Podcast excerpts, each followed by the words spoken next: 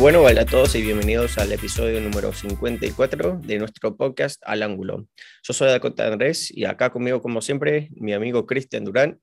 Hoy tenemos novedades y anuncios del equipo, análisis del partido contra Orlando City y una previa al próximo partido contra Inter Miami. Así que vamos a empezar con esto. Eh, Cristian, ¿qué tal? ¿Cómo va?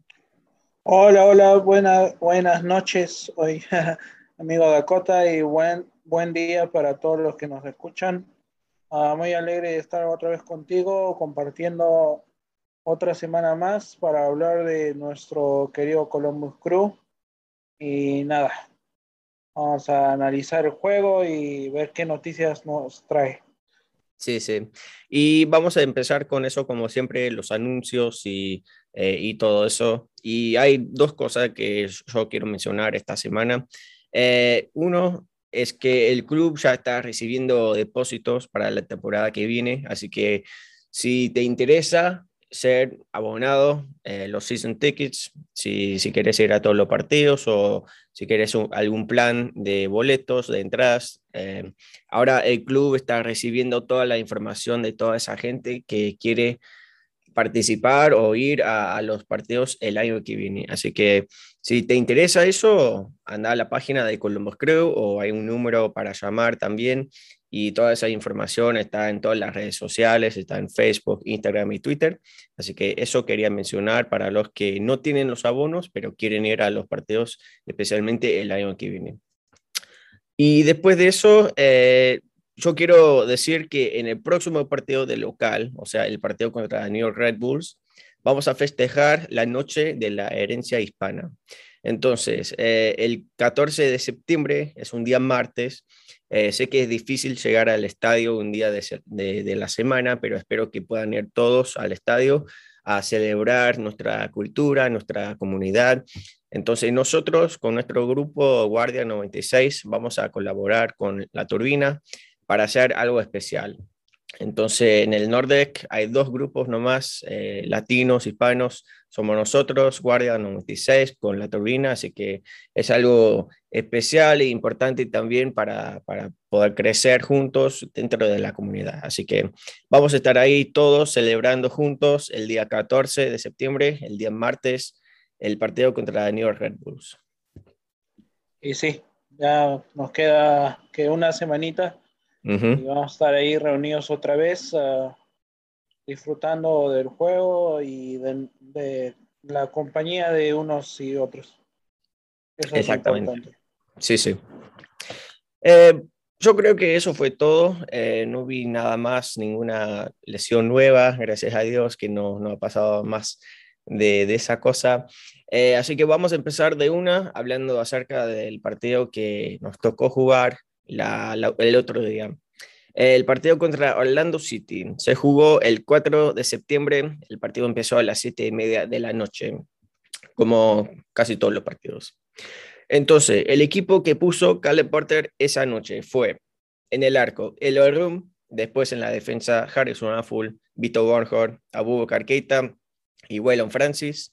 No jugó Jonathan Mensa porque está con su selección, está jugando los partidos con Ghana, eh, para eh, las eliminatorias de, la Copa Mundial. Así que está con su selección en su país y le, está yendo bien. Así que no puedo jugar con Columbus. Después, en el mediocampo, con Nagby ahí solito. Y en el ataque, Derrick Etienne Jr., Lucas Alarayán, Pedro Santos, Alexandro Matán y Miguel Berry como delantero. Eh, no jugó Liam Fraser porque también está con su selección con Canadá, eh, jugando también en, todos los partidos para clasificar para eh, la Copa Mundial. Así que pusimos el equipo creo que más fuerte porque todavía estamos sufriendo demasiado de las lesiones. Jesse Sarde sigue lesionado, Milton Valenzuela, Artur. así que hay jugadores perdidos por todos lados. Em, y, eso e, estamos sufriendo mucho.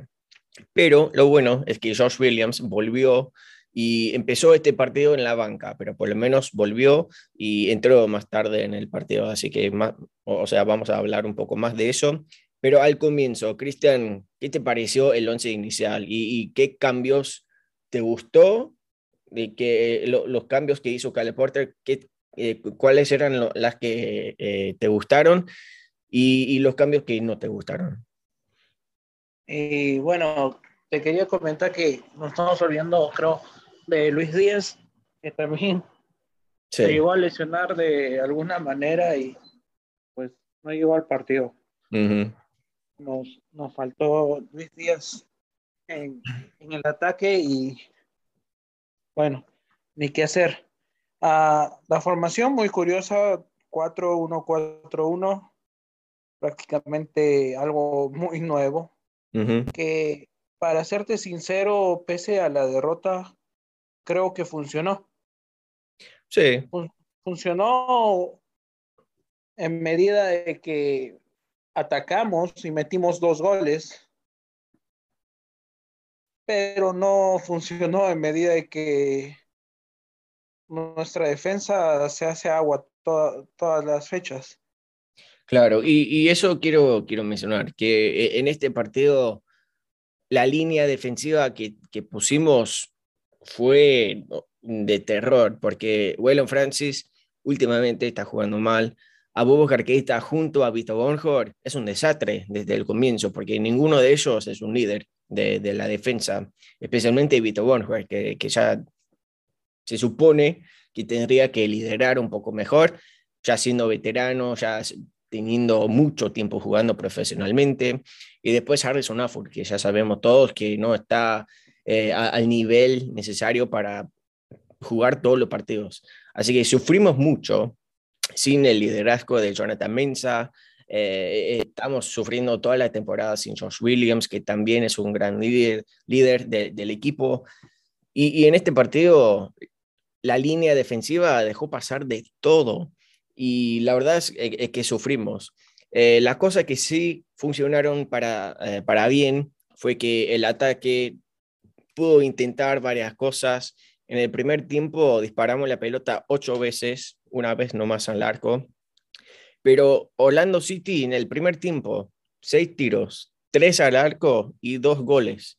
El primer gol fue una jugada de Darrell Dique, que iba corriendo con la pelota, que es un jugador muy fuerte, muy, eh, muy físico, iba 1-1 con, eh, con Abubakar Keita, Keita se cayó como suele hacer, y después quedó Vito Bonjar ahí intentando de, de alcanzarle a, a, a, Dique, pero ya sabemos todos que, que no puede llegar a, a correr para nada, es muy lento como jugador, Em, y, no sé, no, no, no tuvimos ninguna chance ahí en esa jugada, porque Darrell Dique es demasiado bueno y la, la, defensa está jugando demasiado mal.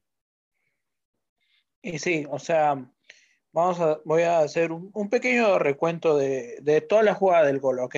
Dale. Y quiero que me des tu opinión. Mm, la jugada empieza en un ataque nuestro, ¿ok?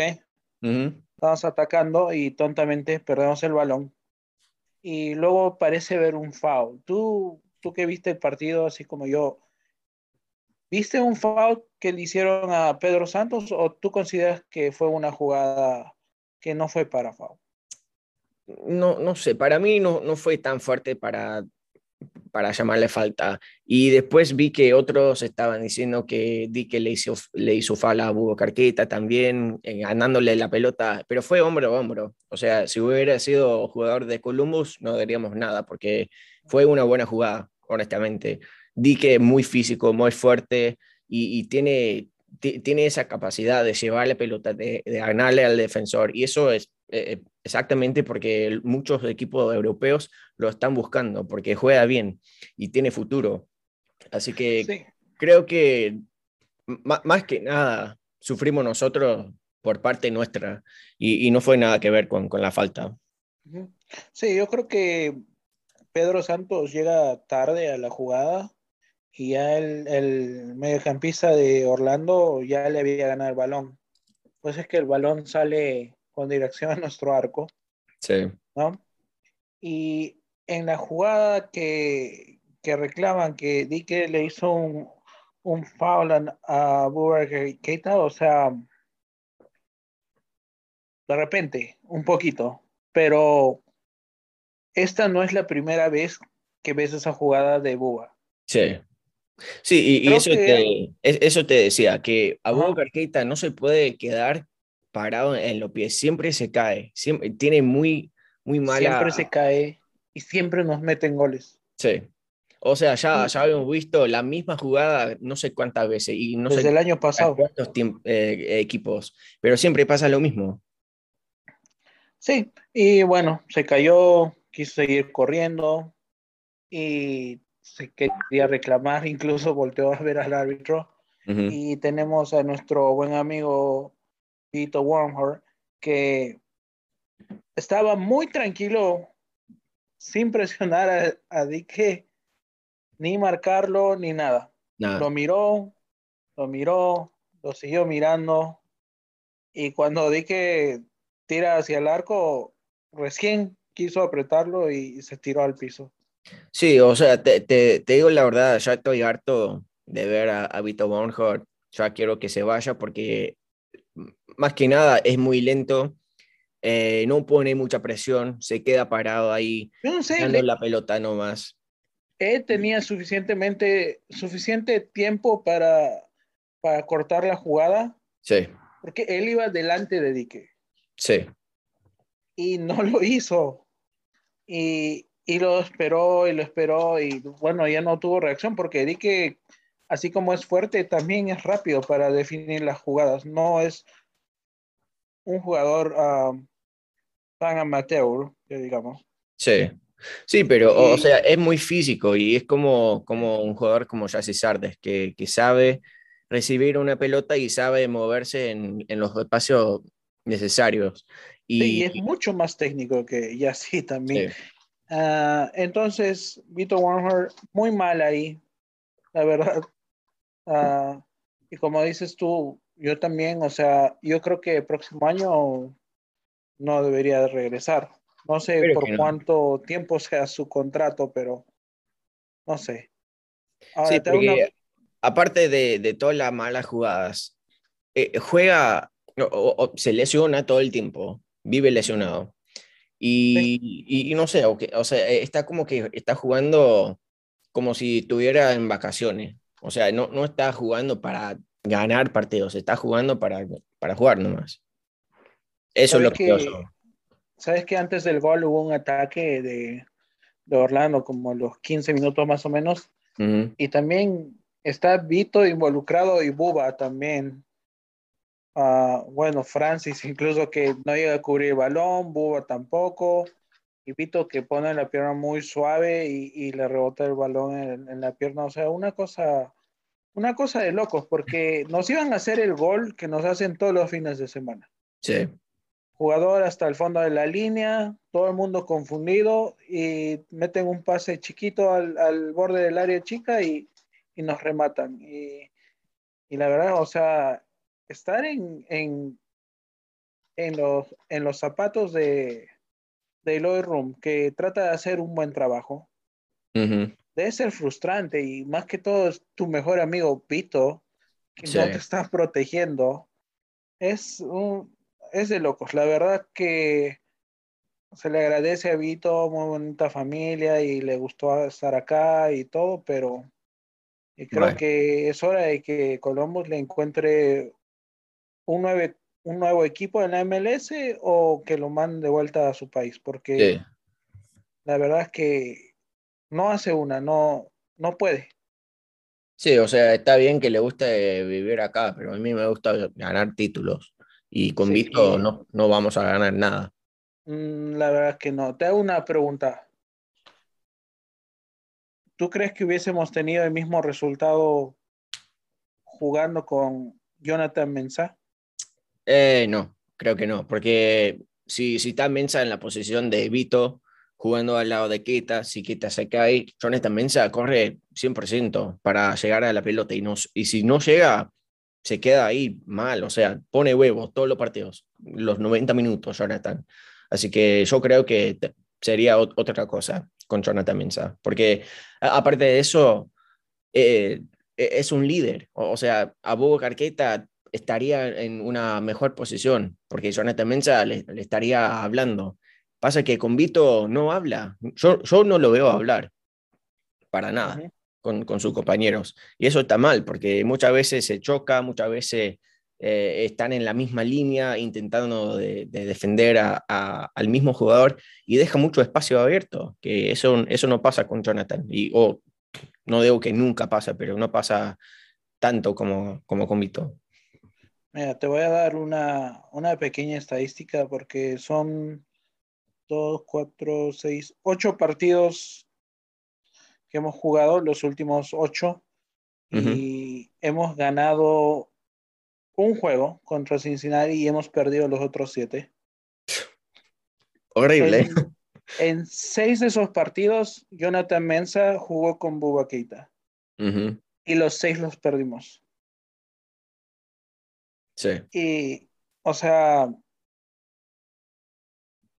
nuestra defensa en general, o sea, yo sé que Jonathan Mensah le pone más huevos, pero no hay quien lo acompañe y él solo no puede. Claro, exactamente. Y, eso es, lo que quiero, quiero ver después de esta temporada, que yo creo que ya va a terminar muy pronto, porque no creo que lleguemos a los playoffs. Eh, pero necesitamos fichar a otro centro defensor para acompañar a Jonathan Mensa, porque está haciendo un trabajo todo solo. Eh, ya que tenemos el otro Moreira, el francés que está por llegar, no, no, ha llegado todavía por cuestión de su visa, pero eh, está por llegar a, a, retomar la posición de Harrison Afful. Eh, por el otro lado, cuando vuelva Valenzuela, vamos a estar bien ahí, pero por el centro está, está Vito, está Josh Williams, está Bugo Carqueta y está Grant Lillian. Ahora, mira, esos cuatro defensores. Vito, chao, adiós. Keita, me gusta para suplente, pero para jugar muchos partidos no. No. Eh, Grant Lillard, no sé qué onda con él, pero no, no, no, no juega. Cale Porter no lo pone nunca. Entonces, no sé si no está al nivel necesario para jugar en esta liga, pero no juega. Y si no va a jugar, ¿para qué lo tenemos en el equipo? Y sí, creo que debería probarlo, porque, o sea, viste, Berry no lo ponía nunca. Sí y después lo, lo, mandó a otro equipo. Regresó y es el único que está metiendo goles. ¿Por qué no prueba a Lila que le dé unos dos partidos de prueba y ve qué hace? Sí, porque, o, sea, hasta ahora, al momento no tenemos nada para perder. O sea, pone a Lillard para, no, no sé, o, sea, yo sé que si, si, lo pone a Lillard, va a poner huevos y va a jugar un partido excelente, porque va, va a intentar mostrarle a Cala lo, lo que es capaz de hacer. En cambio, si pone a Vito, va a ser todo lo mismo, o sea, va a ser todo igual que antes, porque Vito va a jugar el mismo partido que siempre juega. A Bob Carqueta necesita ser empujado, porque la verdad es que no, no siente presión, porque sabe que va a jugar cada partido. Entonces ahí, o sea, necesitamos otro defensor central para empujar a todo el grupo a, a ser mejor. Yo creo que este punto, la verdad, no, no es que necesiten empuje o algo. Yo creo que son malos. Y sí, o sea, sí, sí, la verdad. Mal. Y a este grupo voy a incluir a Waylon Francis, que el segundo gol que nos mete a los 28 minutos es una pelota que, que va por su lado, que como siempre nunca marcó, esperó al delantero, esperó pero lo bailó. Y cuando metieron el, el centro, pues otra vez Vito pierde su marca. Y Harrison Afu obviamente también pierde su marca y nos mete en el segundo gol. Sí, el, el segundo gol fue muy raro porque es, es, como que la pelota entró de un cruce sin, sin, sin, estar tocado. Eh, o, o, sea, sí, la, la defensa estaba plantado ahí. Vito, Keita, todo, todo de nuevo. Pero o sea... fue, fue una, una, jugada muy rara porque no, no fue una jugada directa, por decir.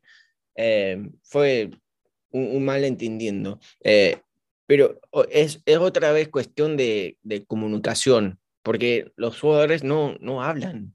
Yo, yo no lo veo hablar a Vito. Eh, y, y, no sé, con Jonathan creo que sería otra cosa porque Jonathan pelea por cada pelota em, y, no sé. Pero bueno, eh, sufrimos en él. Sí, y otra vez el Room muy frustrado, la verdad. O sea, mira a sus compañeros como que dice, ¿qué les pasa? O sea, ni siquiera los molestaron.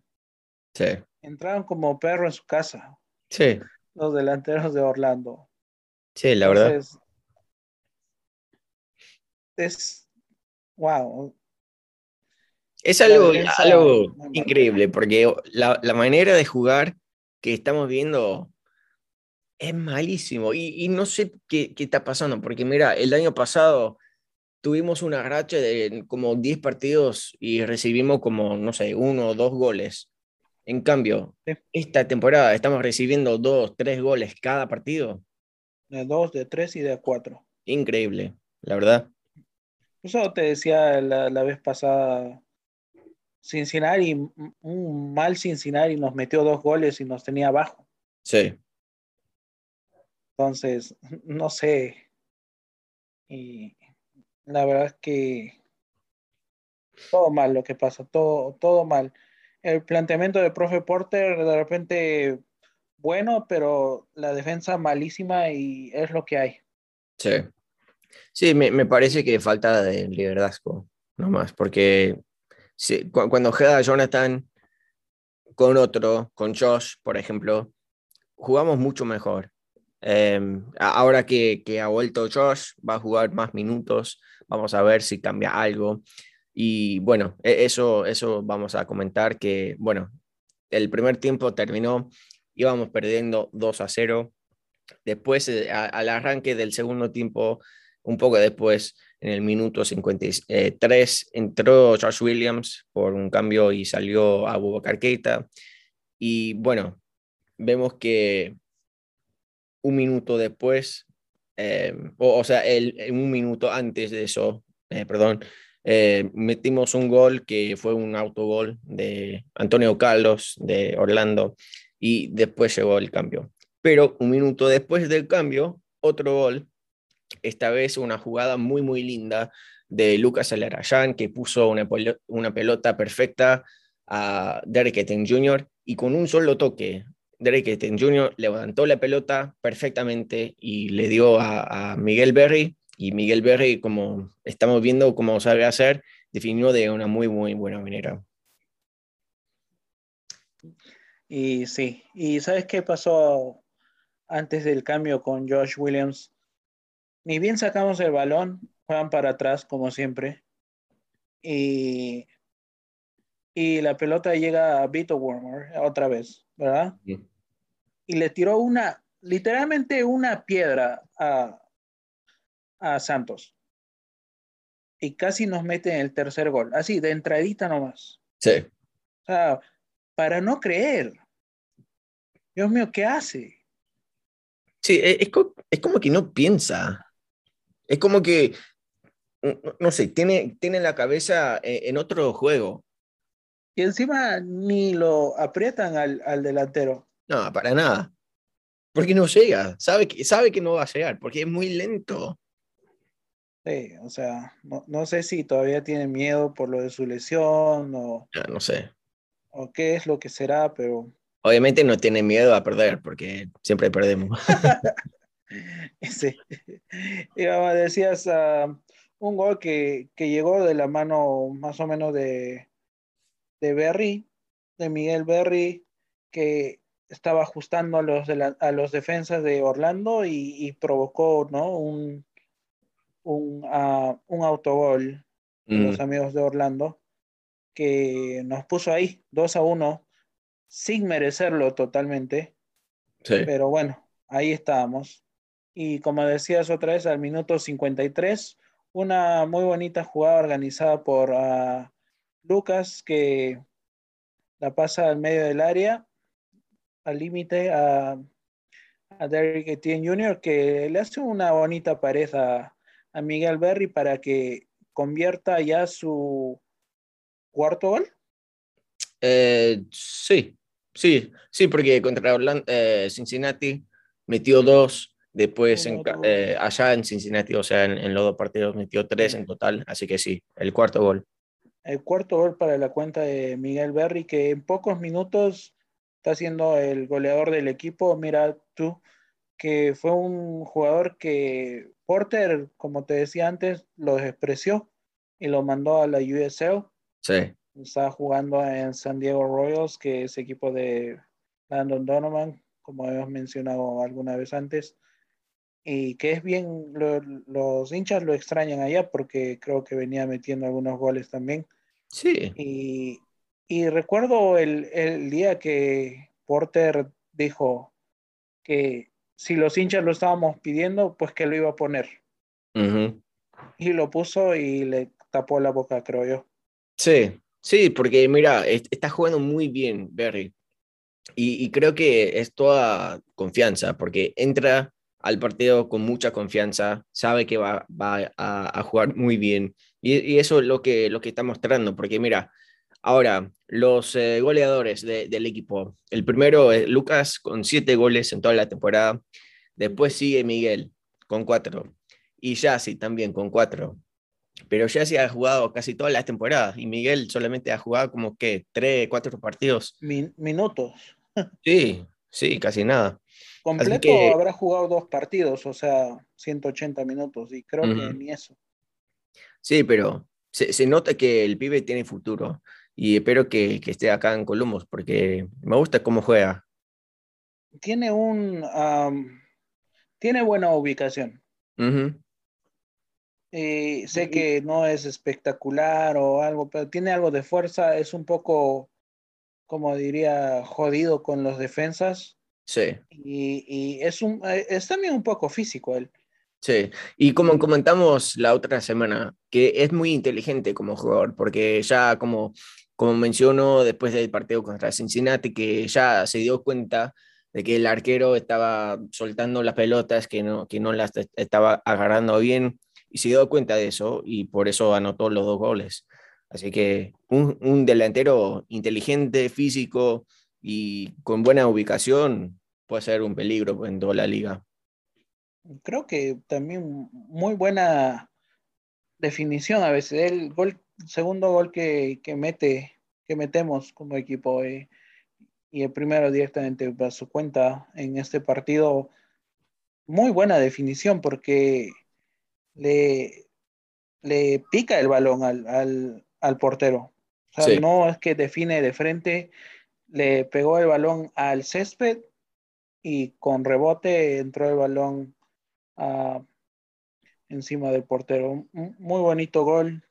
Realmente lo disfruté mucho sin, sin merecerlo. Ya estábamos 2-2 y la verdad es que yo estaba soñando con de repente voltear el partido. Sí, yo también. Ah, pero la alegría no nos duró mucho. Creo que nos duró como unos 10, 15 minutos. Sí, Miguel metió la pelota al minuto 54, después hicimos un cambio, salió Matán y entró Hurtado al minuto 65 y cuatro minutos después de eso, en el minuto 69, el tercer gol de Orlando City, que fue, yo creo que una de las peores jugadas de, Lucas Alarayán, que recibió la pelota justo afuera del área nuestra y bueno, había, no sé, dos, tres jugadores ahí alrededor de él y solamente tuvo que botar la pelota o buscar un compañero. Pero como sabe hacer, en el medio campo intentaba gambetear e intentaba hacer la cosa linda, pero le salió mal porque Junior Uso, el jugador de Orlando, le sacó la pelota y metió el gol. Así que por una mala, mala decisión de Lucas Alarayán, eh, el equipo de Orlando metió el tercer gol, que, para mí fue una, una de las peores jugadas que he visto de Lucas.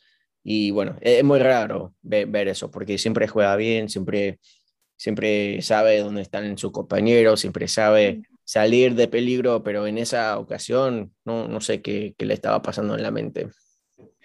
Sí, y, es como dices, error de él porque tenía delante él a Darlington Nagbe para poder hacer un pase fácil, pero por algún motivo no sé qué le pasó por la cabeza, quiso, se amarró el balón un, poquito más y, la verdad es que no hubo reacción de nadie. No.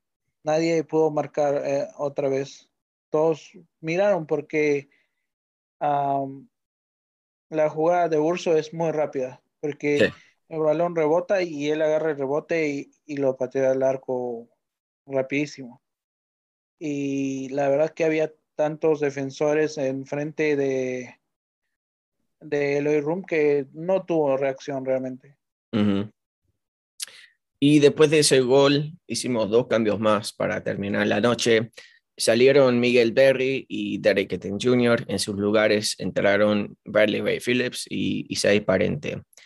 A mí no me gustó para nada eh, el cambio de Berry por Bright Phillips. Para mí ya estábamos perdiendo, vamos a ir por todo. Deja a Berry, que está jugando bien, y pone a Wright Phillips ahí al lado de él. Saca, no sé, a Vito, por ejemplo, porque con él en la cancha no, no hay diferencia con o sin él. Eh, pero, sí, o sea, a mí no me gustó para nada ese cambio, porque, bueno, Bradley Phillips juega, juega bien, pero no, no, no, no está al nivel para ganar un partido. Y ya sé que ha metido goles, ya sé que ha participado en, en varias jugadas importantes, pero no sé, para mí no, no, es, no es el jugador correcto para cerrar un partido. Y sí, o sea, creo que ahí muy, mal en los cambios, eh, profe Porter. Eh, no sé por qué ya juega hurtado, la verdad es que no ha aportado nada.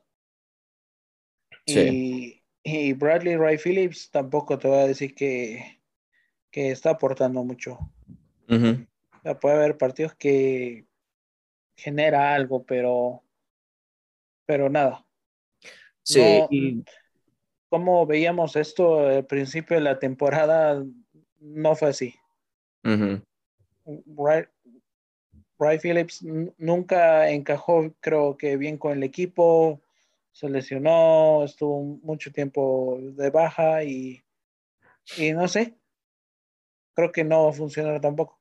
Sí, sí, porque mira, o sea, lo, lo contratamos por un año y yo creo que ya después de este año no va a jugar más. Para mí se va a retirar, ya está... La USL o algo. Sí, o sea, va, va a cambiar algo, pero para, para seguir jugando en la MLS no creo que pueda, honestamente. Em, e, es muy, muy inteligente como, como jugador. Puede, no sé, estar en un equipo técnico, pero para jugar ya no le da más las piernas. Mm, y me parece que sí, o sea, ya venía algo lento, pero ahora, después de su lesión, creo que ya eso fue todo lo que pudo dar. Sí. Así que bueno, este partido contra Orlando terminó a favor del equipo local. Nosotros perdimos otra vez 2 a 3 en Orlando y bueno, ya mirando toda la, todo el calendario, todo el mes pasado, estamos mal porque seis partidos perdidos consecutivos, después la victoria contra Cincinnati y ahora en este partido volvimos a perder. Sí, y la verdad, gracias Cincinnati que te hiciste ganar porque serían ocho partidos seguidos sin ganar. Sí, Gracias a ellos no siguió el strike, porque la verdad que esto, y duele, duele, porque pensábamos que iba a ser un golpe anímico para los muchachos, para, para seguir adelante, pero nada. Y te das cuenta, hay una jugada en el minuto, minuto 83 que, que te describe todo el partido perdemos el balón en ataque otra vez, nos agarran de contraataque y tenemos dos jugadores abajo esperando, o tres, con Francis, Vito y Josh Williams. La jugada muy rapidísima, ¿verdad? Y lleva el, balón hasta adelante, hasta el delantero que tenía más adelante.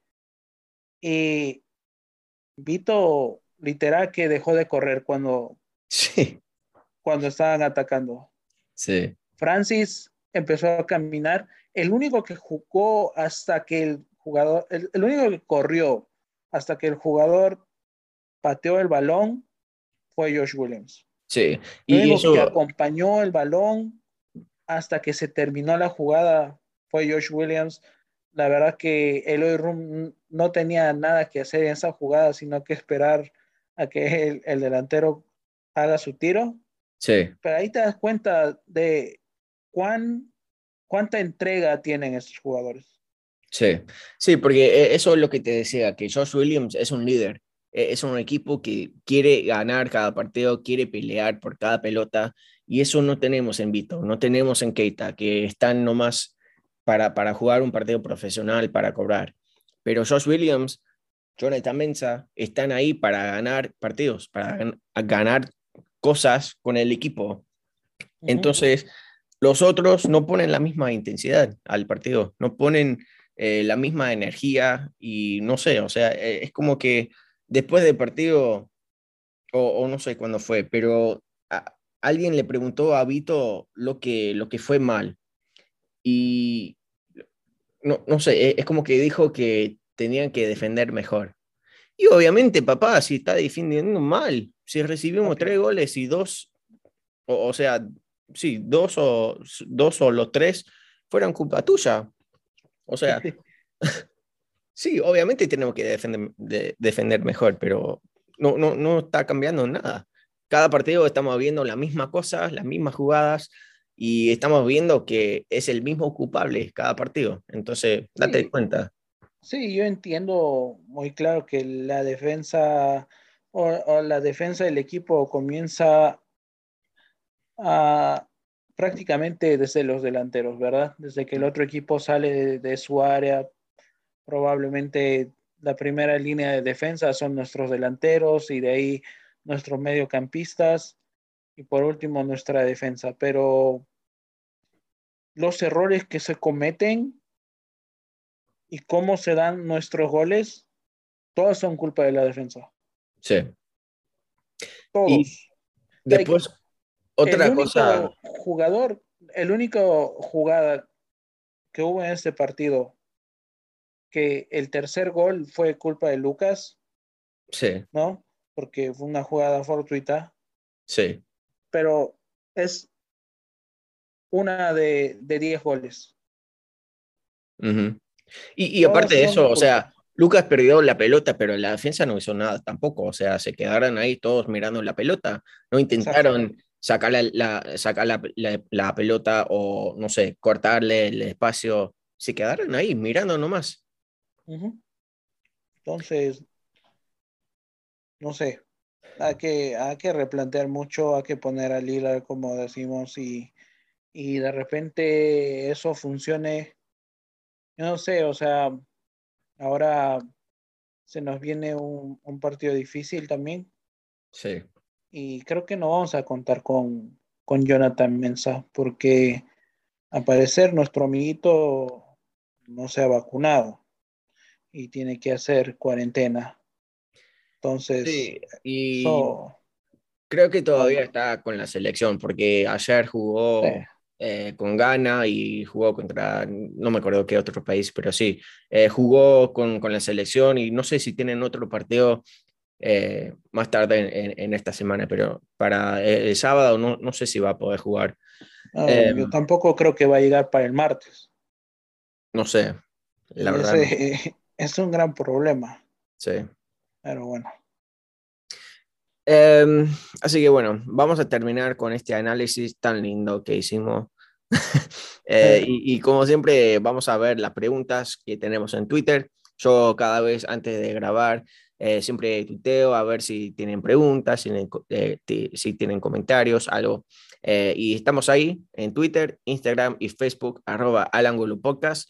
Así que si vos querés participar la próxima vez preguntándonos algo, comentando acerca del partido, ahí podés mandar tus pensamientos. Así que, Cristian, ¿qué preguntas tenemos? Bueno, nuestra amiga Alice Rascón, un abrazo para ella que siempre nos escucha y nos hace sus preguntas, es acerca del regreso de Williams. ¿Cómo, ¿Cómo vieron el regreso de Williams? Nos dice. Y yo te voy a decir que nos cayó bien el equipo cambió de, alguna manera las ganas que tenían de hacer algo más. Creo que fue un plus tenerlo en la cancha. Fue un poquito más de confianza de repente al fondo aunque nos metieron un gol, nos metieron dos o cuatro. ¿Verdad? Entonces creo que fue muy positivo su regreso. Sí, para mí también. Creo que e-, es un jugador muy importante y bueno, vuelvo a decir que tenemos que fichar a otro centro defensor para acompañar a Jonathan Mensa, pero me gusta Williams dentro del equipo porque es un líder, es un veterano de la liga, sabe hacer la cosa, sabe tener la mente en, en el lugar correcto y e-, eso puede, eh, o, sea, ayudarnos dentro del equipo si, si está jugando o si, si no está jugando. Pero por, por el momento, el equipo que tenemos, me gusta mucho el par de Jonathan Mensa con Josh Williams. Creo que ya que está bien, que eh, va a jugar más minutos, ojalá ya volvamos a, a, entrar a, a, la forma que sabemos hacer. Sí, por lo menos que no nos metan 3, 4 goles. y hay algo más que nos dice nuestra amiga Lisette. Dice, con más tiempo dado Matán se vio de lo que puede hacer en combinación con un forward nato e inteligente como Berry y un superdotado como Lucas. Hasta el final de eh, con esta combinación en adición de Santos y Nacbe, esperamos que estén más disponibles pronto. Saludos chicos. Sí, lo de Matán para mí jugó bien y en una ocasión disparó al arco, casi metió muy buen gol. Eh, fue un, un, disparo desde arriba del área rival, pero sí, o sea, está mejorando, está conociendo más al equipo, cada semana está jugando un poco mejor. Y bueno, siempre es lindo tener a un compañero como Lucas ahí al lado para poder aprender y poder hacer jugadas juntos. Pero sí, o sea, lo, lo de, lo de Matán me gusta, pero todavía no está al nivel que necesitamos. Eh, tiene que aprender mucho más. No es, no es como un jugador como Pedro Santos que, que sabe hacerlo todo. Matán tiene que aprender y, tiene que crecer todavía con, el equipo, porque tenemos un sistema, parece que es bastante complicado, porque muchos jugadores vienen y les cuesta tiempo aprender las cosas que, que, hacemos acá, pero lo, lo, de Matán me está, me está gustando. Sí, ya vimos que a, a Pedro le costó dos años. Y se llevó el, el, premio a uno de los mejores, a, lo, a, uno de los peores jugadores que teníamos sí. antes. y sí, lo de Matán, o sea, tiene que crecer con el equipo y también tiene que crecer un poco sus músculos.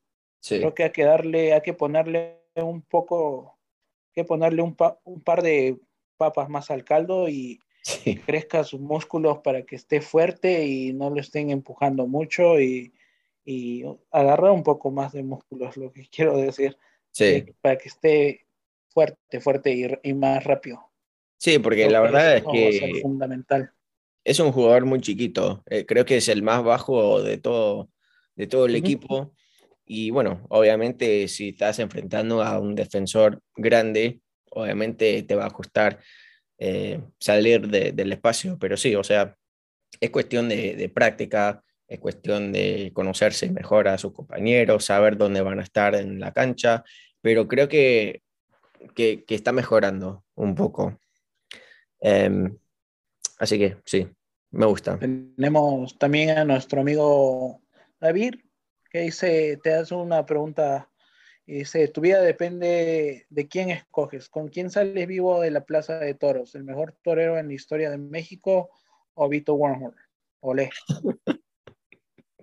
Buena pregunta. Eh, no sé, la verdad. ¿Vos qué decís? No, con Vito ni a la esquina, güey. No, no se puede así. Sí. Ay, Dios mío. Ya, no, no sé. Quiero que se vaya. lo, sí, lo la verdad. Deberían traer, deberían ir a, a, Uruguay o a Paraguay y traerse un par de defensores centrales fuertes y rudos para que le hagan compañía a, a Jonathan Mensah. Sí. Para que sea un, una defensa imparable. Sí. Eso, eso es lo que necesita el club. Y creo que ningún equipo de la MLS ha, ha explotado eso de los jugadores uruguayos o paraguayos, que también son baratos. Sí. No son tan caros como los argentinos. Claro, y, eso estamos viendo que ya el mercado está abierto y eh, algunos equipos están mirando a esos países como el FC que tienen a Rossi, bueno, tenían, ya, ya se fue, y tienen a Rodríguez, después, o sea, Almirón jugó con Atlanta y eh, creo que hay uno o dos jugadores en, eh, paraguayos que están jugando en Austin, pero sí, o sea, e, es un mercado nuevo, por decir, porque antes todo, todo, todos los equipos estaban buscando jugadores de Argentina, de Brasil, de Colombia, qué sé yo. Pero bueno, hay muchos jugadores muy buenos y muy capaces de jugar en esta liga que vienen de, de Perú, Paraguay, Uruguay, Chile, Bolivia. Hay, hay, un montón de jugadores.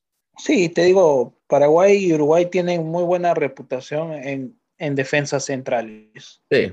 O sea, los rompedores, los que te ponen en orden, te meten una puteada y, te ordenan toda la línea de atrás. Eso es lo que necesita el crew ahorita. Necesitamos a, a un Godín. Exacto. Y eso no lo vas a encontrar, creo, en Argentina ni en Brasil. exclusivo para Paraguay y Uruguay. Sí. Sí, por ahí vamos a ver lo, lo que están buscando. Sí. Eh, ¿Otra pregunta que tenemos o eso fue todo? Sí, tenemos a, Douglas Cueva que nos dice, ¿por qué siguen con Vito?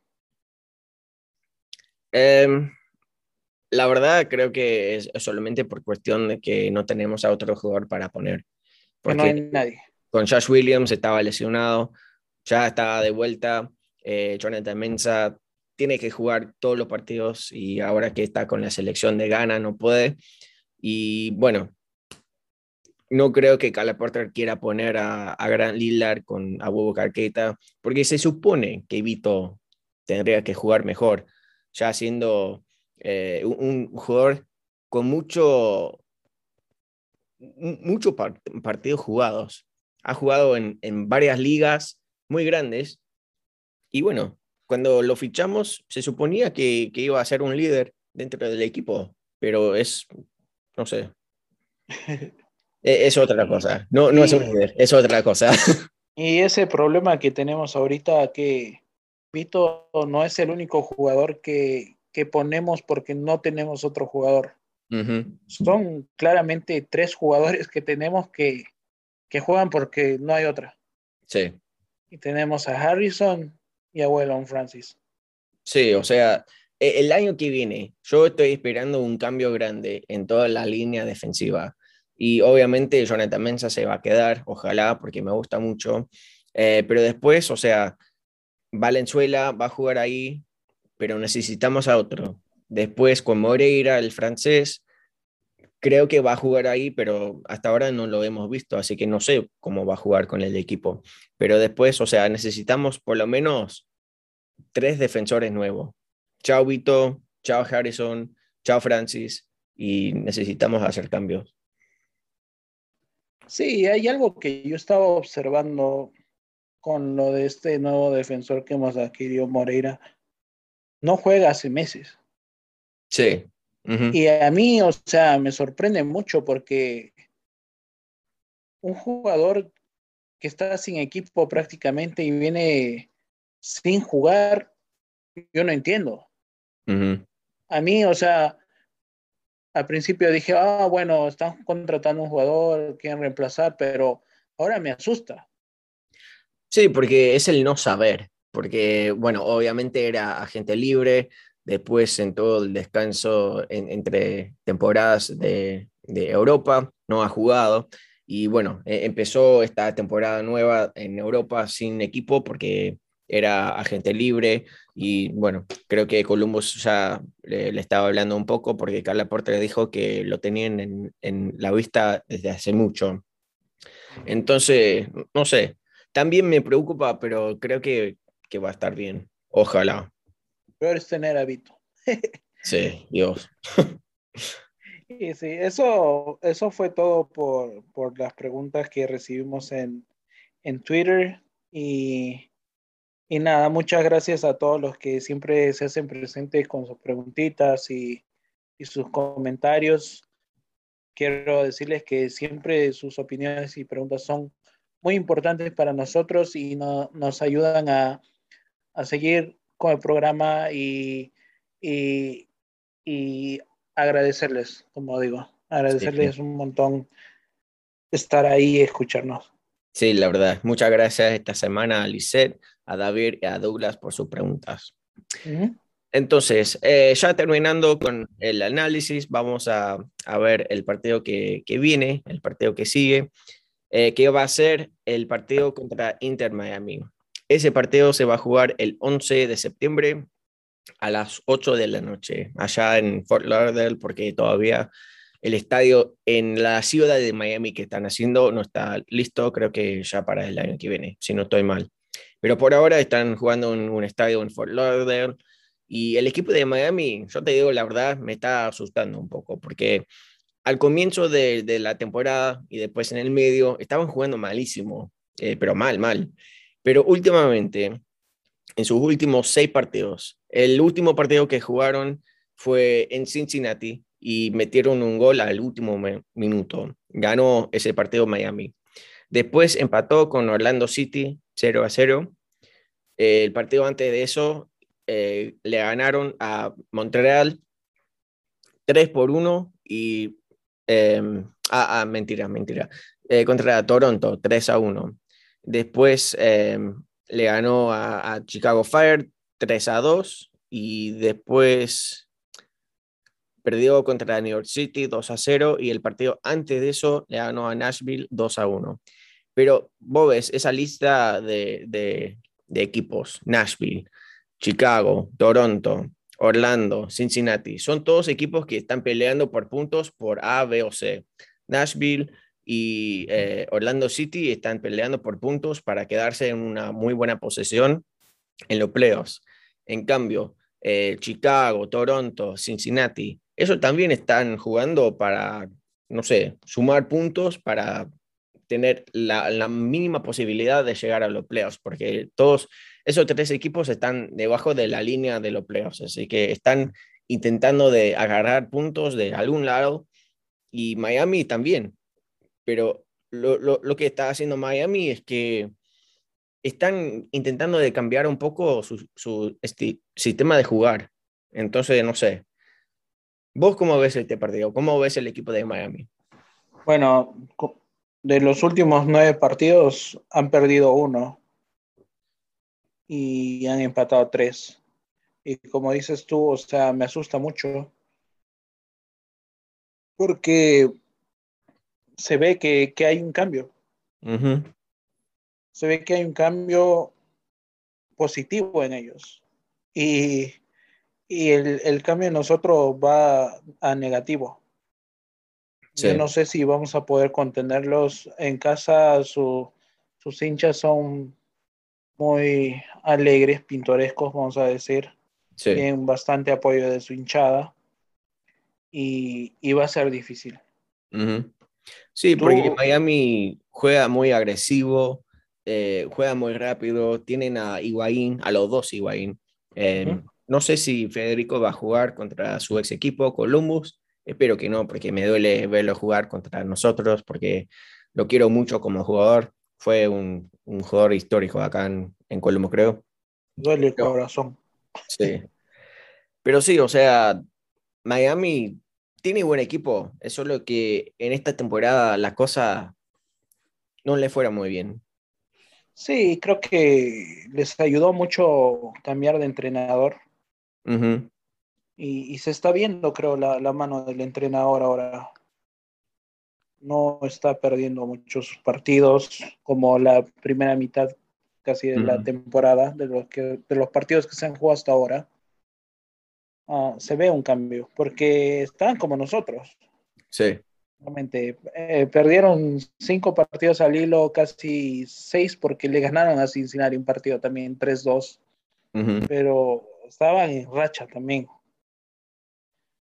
Y, y nada, están, están están en ascenso y lamentablemente nosotros estamos en, en descenso y como dices tú, me asusta muchísimo. Sí. Vamos a llegar con siete días de descanso, pero ¿te animas a dar un resultado? Mira, no sé, porque es otro partido de visitante y sabemos todos que de visitante no sabemos jugar, o sea, malísimos somos de visitante. Em, no, no sé. Quiero ganar, pero no creo que sea, sea lo que va a pasar. Creo que vamos a perder este partido 2 a 1. ¿Vos qué decís? Mm, yo creo que un, de repente un 3 a 2 otra vez es, es mi, es mi pronóstico. La verdad que quiero ser positivo, pero... Sí, yo también. No veo cómo, no veo cómo. Y, y, es lo que te decía la vez pasada cuando estábamos con Juan. Le ganamos a un, a un Cincinnati que está colero. O sea, le ganamos un equipo malo. No teníamos nada que celebrar. Sí. ¿Me entiendes? Y la verdad, yo no veo cómo vamos a llegar a los playoffs. Sé que estamos ahí nada más a un partido o dos de, meternos a la pelea, pero no sé si nos va a alcanzar. No, porque mira, estamos ahí, pero hay muchos equipos que también están ahí y están jugando mejor que nosotros.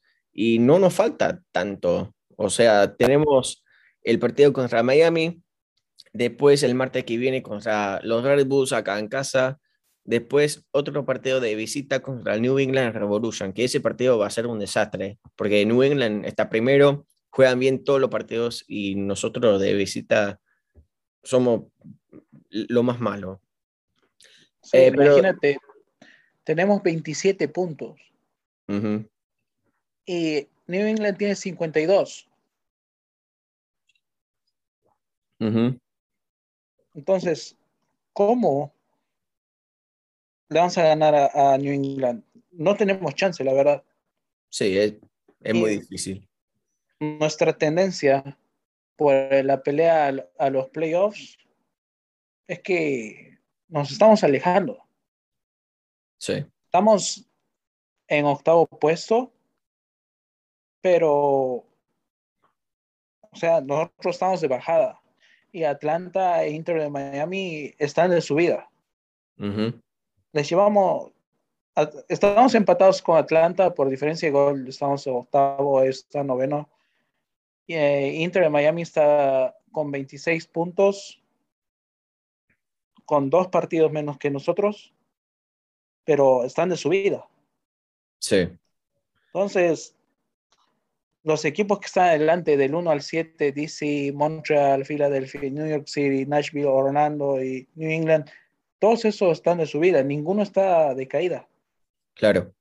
DC United de repente que está en el séptimo puesto, está gana, pierde, gana, pierde, pero, los, otros equipos no. Sí, sí, porque mira, hasta, como mencionaste, está Atlanta, Miami, Chicago y los Red Bulls, todos ahí peleando por una posición en los playoffs. Después sigue Cincinnati y Toronto, que no tienen ni, ni chance. Em, pero sí, o sea, y, mirando los partidos que nos faltan, son todos muy, muy difíciles, muy complicados. Y como te decía, no tenemos tanto tiempo para andar cambiando las cosas. El, el equipo no, no, va a cambiar la página de un día a, de un día a otro. Entonces, no sé, creo que este año no, no vamos a quedar sin playoffs, honestamente. Sí, esa es, la verdad y, y me duele, pero es así y de repente veamos el próximo año todo esto que está pasando ahora como algo positivo. Sí. Porque necesitamos cambios. Ay, Dios mío. Qué mal que estamos ahora. Qué dolor, qué dolor. Sí. Quiero disfrutar del fútbol de nuevo, como el año pasado. Mi corazón. Así que bueno. Eh, algo más tenés que decir eh, no, la verdad que no. Miami. Creo que hemos, hemos tocado cada punto, hemos echado la culpa a, a los que se la merecen ah, profe Porter, métales un café cargado a todos otra vez. Si es que no lo haces, no sé si te escuchan o no. Quién sabe. Sí, vamos a ver. Pero por lo menos un empate, pues regálennos. No va a ser para nada fácil. Vamos a ver. Ay, Dios mío. Así que bueno, vos que estás escuchando, muchísimas gracias una vez más por estar con nosotros. Gracias por seguirnos escuchando cada semana. Eh, gracias por las preguntas de nuevo a Lisette, David y Douglas Cueva.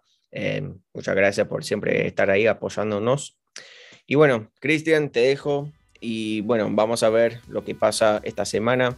Después nos vemos en la tribuna en el Nordec, que vamos a estar ahí todos juntos el martes, el 14 de septiembre. Eh, acordate que vamos a estar ahí todos celebrando nuestra comunidad acá en Columbus, eh, festejando la, la, noche de la herencia hispana acá. Así que si querés estar con nosotros, creo que vamos a estar ahí en la sección 127, todos juntos, cantando, haciendo cosas nuevas y ahí vamos a, ir eh, buscando cosas nuevas para, para hacer el resto de la temporada y también para el año que viene. Así que más tarde vamos a tener más detalle acerca de eso, pero por ahora lo dejo con, con ese anuncio. Así que bueno, espero que tengan todos una muy muy buena semana. Cuídense mucho. Nos vemos este sábado después del partido contra Miami. Y como siempre, vamos, vamos Columbus.